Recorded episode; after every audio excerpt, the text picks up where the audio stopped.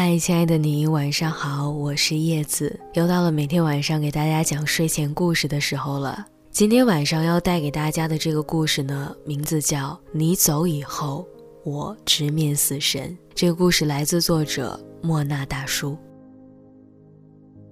一位外公离世前给小学三年级的外孙写信，他说：“以后你可以叫我杰克皮特，就是不要喊我外公，因为外孙必须忘了。”外公离开了这件悲伤的事儿，他要记得，世间万物都可以是外公，只要他想外公的时候，外公就离他很近。与分别有关的信函最常写的一句话就是“忘了我吧”。落款呢，往往是“祝你安好”，哪怕我已经再难有机会知道。最近一档节目里。嘉宾焦俊艳很头疼地问：“为什么父母一定要孩子结婚呢？”可以说，这是他和父亲的主要矛盾根源。每次提起来，都互不退让。另一位嘉宾高雅琳听了他的话，没有反驳，或者赞同，只是静静地说了一句话：“他说，父母是我们和死神之间的一堵墙，父母在。”你看不见死神，可是父母一没，你直面死神。父母在，人生尚有来处；父母去，人生只剩归途。失去过的人才会深以为然。从二零零五年到二零一五年，高圆圆每年只工作两三个月，就为了陪伴母亲。后来高圆圆大婚后两个月。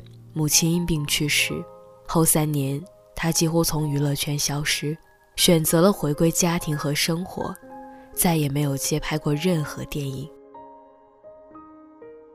在节目中谈及已经过世的母亲，他说：“以前自己总不理解她的严谨唠叨，后来才懂得，那是母亲的初心。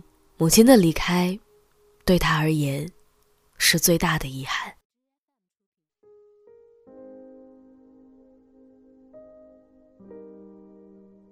为什么父母会偏执唠叨？因为，他们看见了死神，就会在这之前要求我们把很多事情都做好，不留遗憾。我们总觉得时间还很长，总有机会，总去等待，却不知道很多事情是无法再等待的。我们不回家的底气，不是因为没有家。恰恰是因为我们的家一直在那儿，远方的父母守候着他，我们心里永远清楚他会一直在原地，不会走。所以，就像买菜、做饭这种小事情，甚至是脱离父母，外出独自生活，才开始试着去做。因为父母还在身边，我们甚至根本不会操心结婚生子，几十年之后没有人陪伴这件事儿。可一个人自从生下来，注定是朝着死亡的路上走。生命去的时候，就如同来的时候，什么也带不走。一直陪在你身边的爸妈，或许未来有一天真的会离开，再也不能陪在你身边。比起分别，我们对永别的概念格外模糊。龙应台。在目送前半部分片段，写的是妈妈目送安安的场景。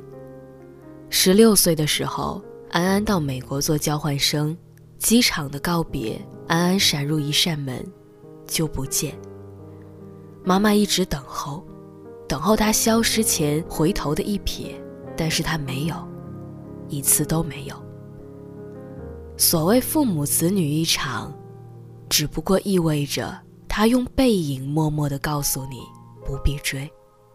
分别是，我还在原地，所以当你远去，我知道我不必用力追。而永别是，当很多事情，我也会开始怕，怕再不做就来不及了，怕哪一天就没有机会了。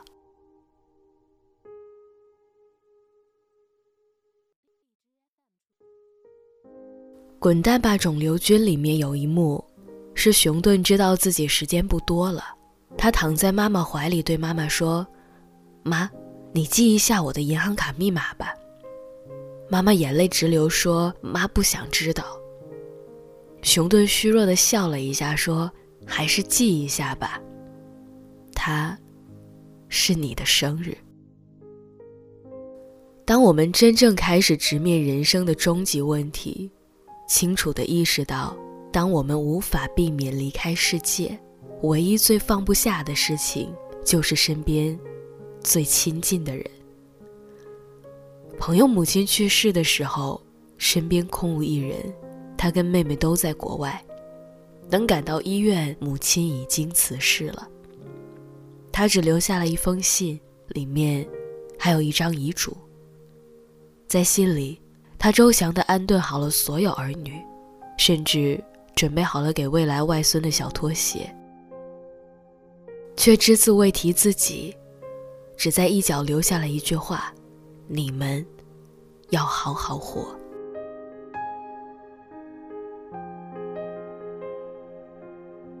朋友讲，每每想起这六个字，我都会愧疚。我妈她只用这六个字，完整了自己的一生。我曾经设想过，假如人生真的可以循环，从结束的时候开始，或许可以倒着活一回。从死亡开始，在家里睁开眼，一天比一天健康。然后开始工作，四十岁后够年轻了，和那个熟悉的人从分手开始，越来越恩爱，直到第一次见面相视一笑，然后各自转头。父母从破解到和好，我从忧郁到开心，最后变成婴儿，躺在父母的怀里，看着他们的模样，开心的笑了。比起永别。遗忘，更像一把尖锐的匕首，割掉了所有痛苦的同时，也割掉了全部的美好。那这一生的存在，究竟还有什么意义呢？如果跟你不想失去的人说再见，答案是不要说，永远欠着一句，让他常住在你的心里。在如果的无限设想中换种生活，或许会更好吧。但是比起告别，我们更应该学会的是珍惜当下。我始终认为，一个人可以天真的活下去，必须是身边无数人用更多的代价守护来的。如果亲人健在，有什么，就都给他们吧。我不想让他们觉得，他们不配拥有这一切。